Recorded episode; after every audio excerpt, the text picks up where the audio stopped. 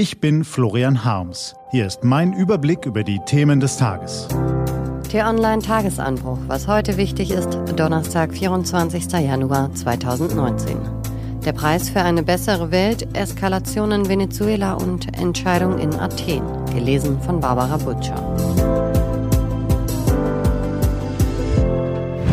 Was war? Der Preis für eine bessere Welt. 2030. Auf der Welt gibt es keine Armut und keinen Hunger mehr. Dafür allerorten gesunde, zufriedene Menschen, die Zugang zu frischem Wasser, guter Bildung und menschenwürdiger Arbeit haben und friedlich im Einklang mit der Natur leben. Eine Utopie?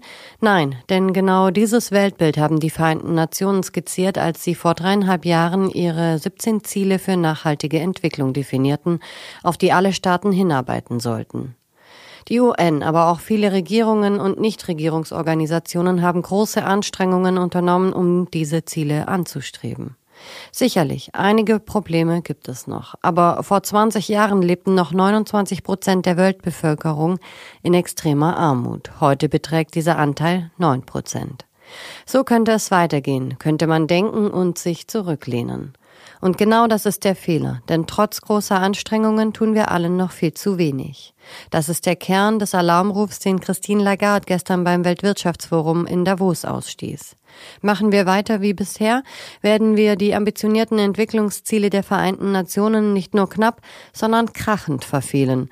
Mit gravierenden Folgen für Mensch und Natur, warnt die Chefin des Internationalen Währungsfonds und stellt klar, es braucht ein viel größeres Engagement der Privatwirtschaft.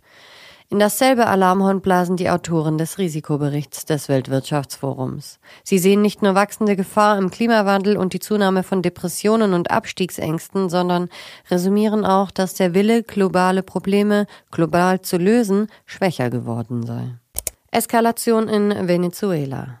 In Venezuela mangelt es an allem, nur nicht an Präsidenten. Da ist immer noch der alte, Nicolás Maduro, der sich erst im Mai letzten Jahres hat wiederwählen lassen.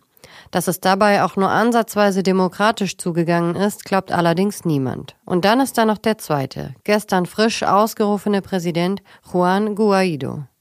Er hat sich in kurzer Zeit vom unbeschriebenen Blatt zum Hoffnungsträger der Opposition gemausert und die zerstrittenen Gegner Maduros hinter sich vereinigt. Als Präsident war Guaido auch schon vorher kurz tätig, nämlich als der des Parlaments, der letzten Institution in Venezuela, die noch einen Rest demokratischer Legitimation aufzuweisen hat.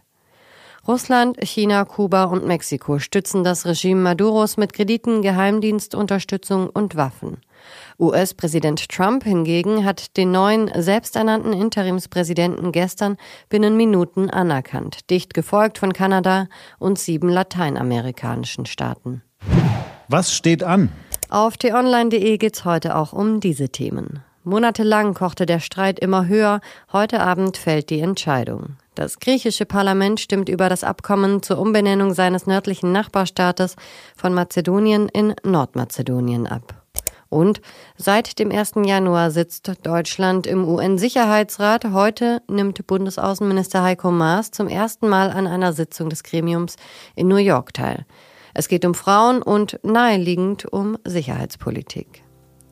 Das war der T-Online-Tagesanbruch vom 24.01.2019, produziert vom Online-Radio- und Podcast-Anbieter Detektor FM.